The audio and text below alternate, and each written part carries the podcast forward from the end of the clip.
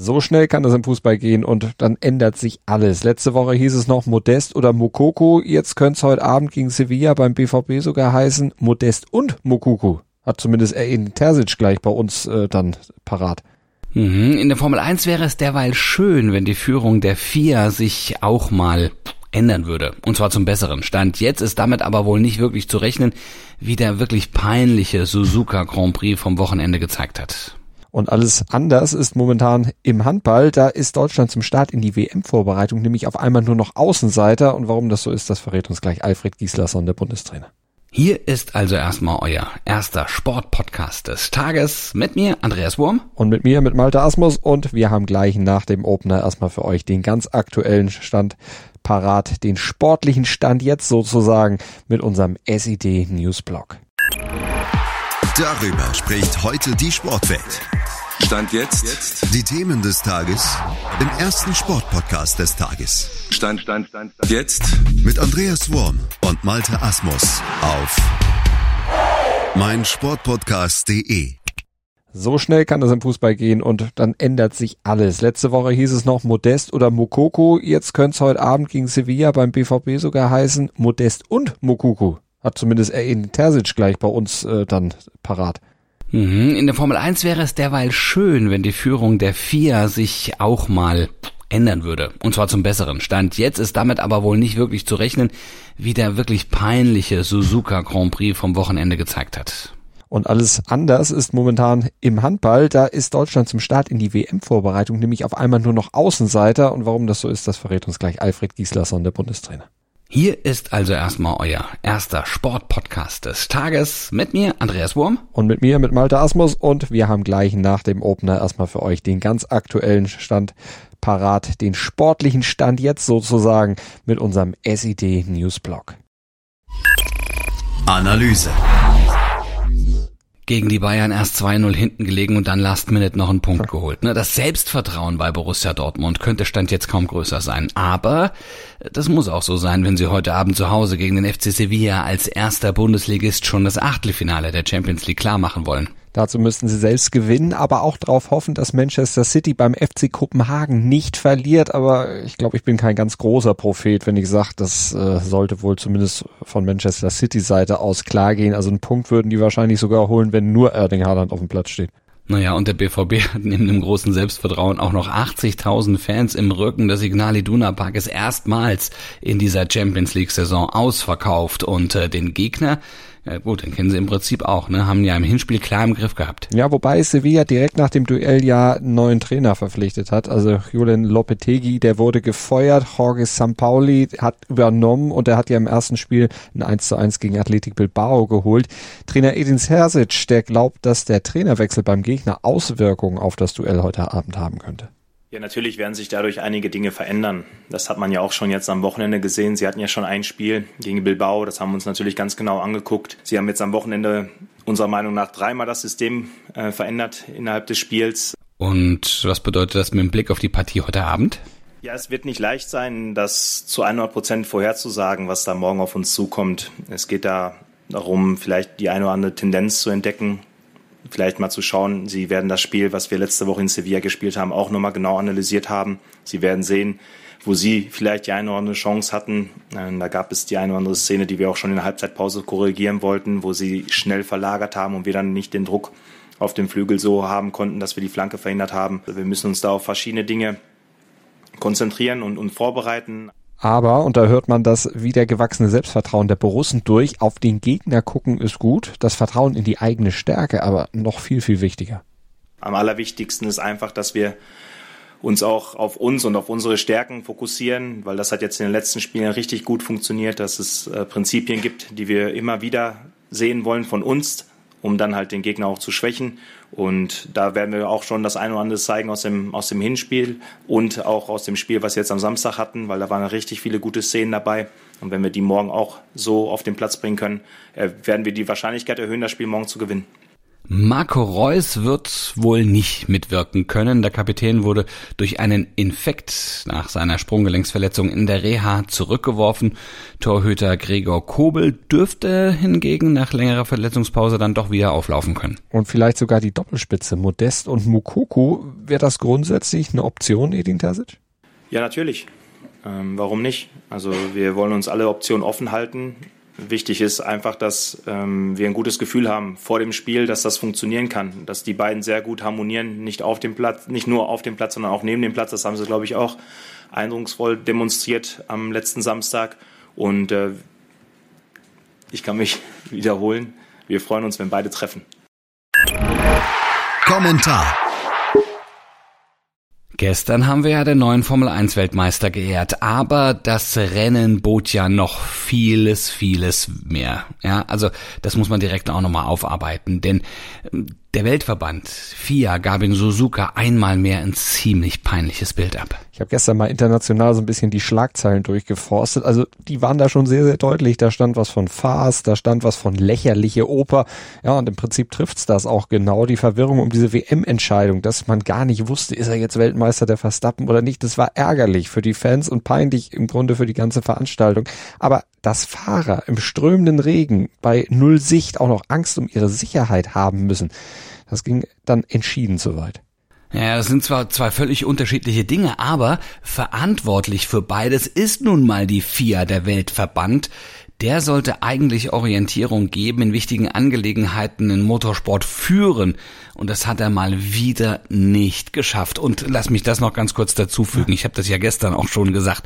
Was für ein peinliches Bild, wenn der Weltmeister selbst ein Interview gibt, da ist er noch nicht Weltmeister. Dann wird der Zweitplatzierte dazugeholt, dann kommt nochmal der Erstplatzierte, weil dann irgendjemand gesagt hat zu äh, ähm, Herbert, ähm, der ist aber jetzt Weltmeister. Jetzt kommt er nochmal und sagt, was, ich bin Weltmeister. Weltmeister und dann gehen sie hoch zur Siegerehrung und er steht oben und fragt noch einmal danach und keiner weiß Bescheid. Das ist wirklich auch für die Person selbst an Peinlichkeit nicht zu überbieten. Ja, vor allem da ist ihm großer Moment genommen worden. Also das hätte er ja eigentlich ganz, ganz groß feiern können. So ist es wie im Tor, bevor der Videoschiedsrichter seinen Platzett gegeben hat. Man weiß gar nicht, darf ich jubeln, darf ich nicht jubeln.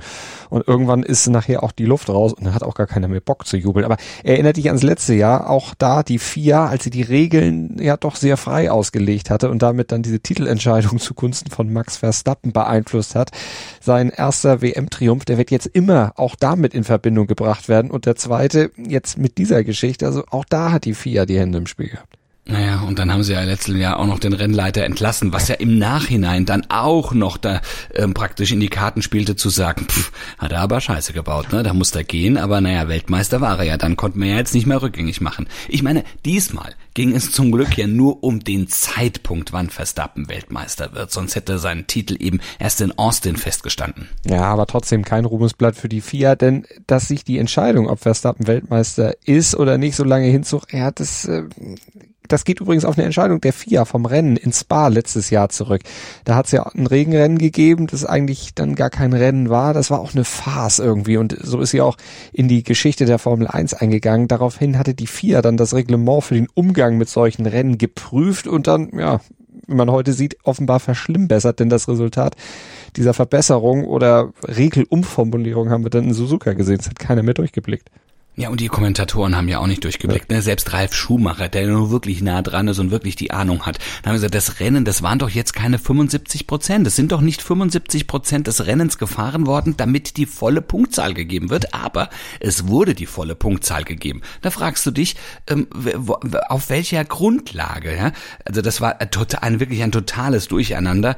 Und da haben wir jetzt halt auch wieder gesehen, ne, dass die, die, die, die vier hatten Bergungsfahrzeug auf die Strecke geschickt. Bei wirklich extrem schlechter Sicht und obwohl wirklich noch nicht alle Autos an der Boxen waren, da wäre Per Gasly fast in den Truck reingefahren mit 250 Stundenkilometern. Ja, und das ist der eigentliche Skandal. Das andere, das ist peinlich, aber das ist ein Skandal, denn das ist ja auch noch gefährlich und noch dazu in Suzuka Wir denken zurück, 2014, Jules Bianchi, damals tödlich verunglückt. Äh, da hat der Weltverband jetzt in einer extrem gefährlichen Situation komplett das Fingerspitzengefühl verloren und auch gar nicht drüber nachgedacht, was an gleicher Stelle schon mal passiert ist. Und das war ja etwas, was auch die Formel 1 nachhaltig erschüttert hat, auch, auch ziemlich umgewälzt hat, einige Sicherheitsgeschichten dann auch erst angestoßen hat, aber jetzt dann wieder so eine Geschichte dazu riskieren.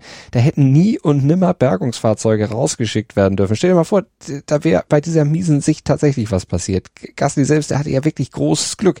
Der konnte, ja, auf der Strecke, hat er ja auch selbst gesagt, wegen dieser ganzen Gisch, die da hochspritzte, eigentlich gar nichts sehen. Das war Blindflug.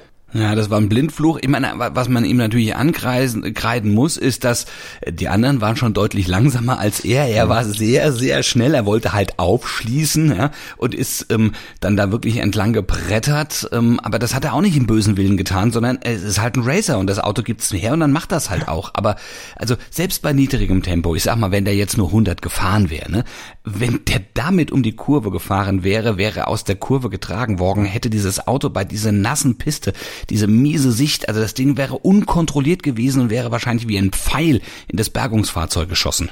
Ja, es wäre lebensgefährlich gewesen. Aber warum geht die FIA so ein Risiko ein? Naja, und, und vor allem, warum klären Sie dann in einer ersten Reaktion die Richtigkeit des Handels und ähm, also sagen, das war alles okay und brummen dem Fahrer sogar noch eine Strafe auf? Ja, also Führungskraft ist das nicht, die die FIA da gezeigt hat. Also die würde sich eher darin zeigen, dass man selbst dann auch mal die eigenen Fehler einräumt und verspricht, es besser zu machen und es vor allen Dingen dann auch besser macht. Also die Chance haben sie ja noch beim Weltverband, aber die sind jetzt gefordert, die sind jetzt am Drücker. Interview.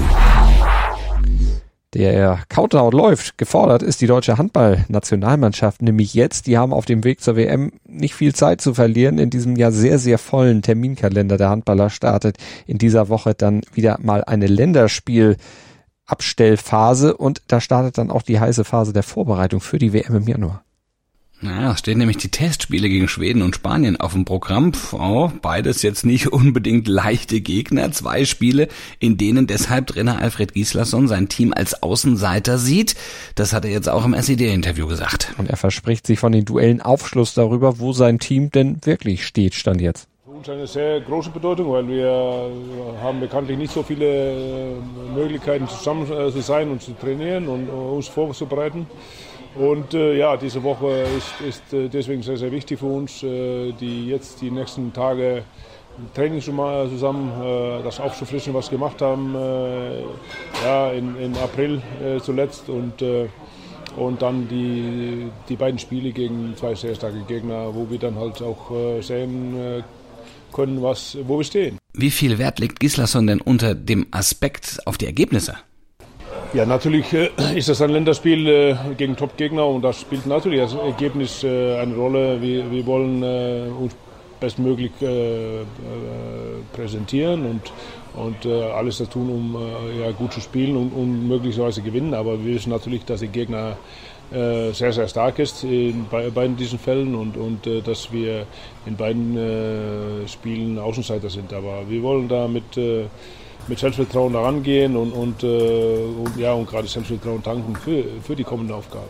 Auf die eigenen WM-Chancen angesprochen, da stapelt Gislason bewusst erstmal ein bisschen tiefer. Wir haben eine Mannschaft, die äh, international sehr unerfahren ist, aber, aber das äh, geht durch äh, nach und nach äh, mit, mit mehr Spielen und, und mehr äh, zusammen zu sein. Wir haben eine Gruppe, die äh, interessant ist und, und unser Ziel ist natürlich erstmal äh, diese Gruppe äh, gut abzuschließen und, und dann sehen wir weiter, wie, was für Möglichkeiten wir da haben. Das bringt der Sporttag. Stand jetzt. Wir haben es gerade schon besprochen, Borussia Dortmund, aber eben auch RB Leipzig können heute in der Champions League einen großen Schritt in Richtung K.O.-Runde machen. Der BVB hofft gegen den FC Sevilla also auf den dritten Sieg im vierten Spiel und Leipzig, die peilen gegen Celtic Glasgow in Glasgow den zweiten Dreier an. Beide Spiele starten um 21 Uhr. Und in der Eishockey Champions League haben Red Bull München und die Straubing Tigers den Einzug ins Achtelfinale schon sicher, schielen aber jeweils auch auf einen Gruppensieg. Ja, und dazu bräuchten die Münchner einen Erfolg beim finnischen Top-Team Tapara Tampere und die Tigers sind gegen den Villacher SV aus Österreich gefordert. Da lacht man nicht. Und was, was ist dein Lieblingsteam? Mann, Mann, Mann, wie kann man denn eine Mannschaft Tampere, Tampere nennen? Na, oh Gott. Gut, also es ist egal, die müssen ja nur Eishockey spielen. Alles, gut, alles in Ordnung. Also, während die Mannschaften Siege brauchen, brauchen wir euch morgen. Ihr seid ja dann auch unsere kleinen Champions, wenn ihr uns einschaltet. Ähm, Wir brauchen auch gerne eure Ohren. Haltet die dann bitte gerne offen. Und zwar ab 7.07 Uhr, denn dann sind wir wieder im Podcatcher eurer Wahl zu hören. Denkt ans Abonnieren und denkt ans Bewerten, dann verpasst ihr gar nichts und tut uns einen kleinen Gefallen und dann hören wir uns morgen wieder. Gruß und Kuss von Andreas Wurm. und Malte Asmus. Schatz, ich bin neu verliebt. Was? Da drüben. Das ist er. Aber das ist ein Auto. Ja, eben. Mit ihm habe ich alles richtig gemacht. Wunschauto einfach kaufen, verkaufen oder leasen. Bei Autoscout24. Alles richtig gemacht. Dir hat dieser Podcast gefallen? Dann klicke jetzt auf Abonnieren und empfehle ihn weiter. Bleib immer auf dem Laufenden und folge uns bei Twitter, Instagram und Facebook. Mehr Podcasts aus der weiten Welt des Sports findest du auf meinsportpodcast.de. Schatz, ich bin neu verliebt. Was? Da drüben. Das ist er. Aber das ist ein Auto. Ja, eben. Mit ihm habe ich alles richtig gemacht. Wunschauto einfach kaufen, verkaufen oder leasen. Bei Autoscout24. Alles richtig gemacht.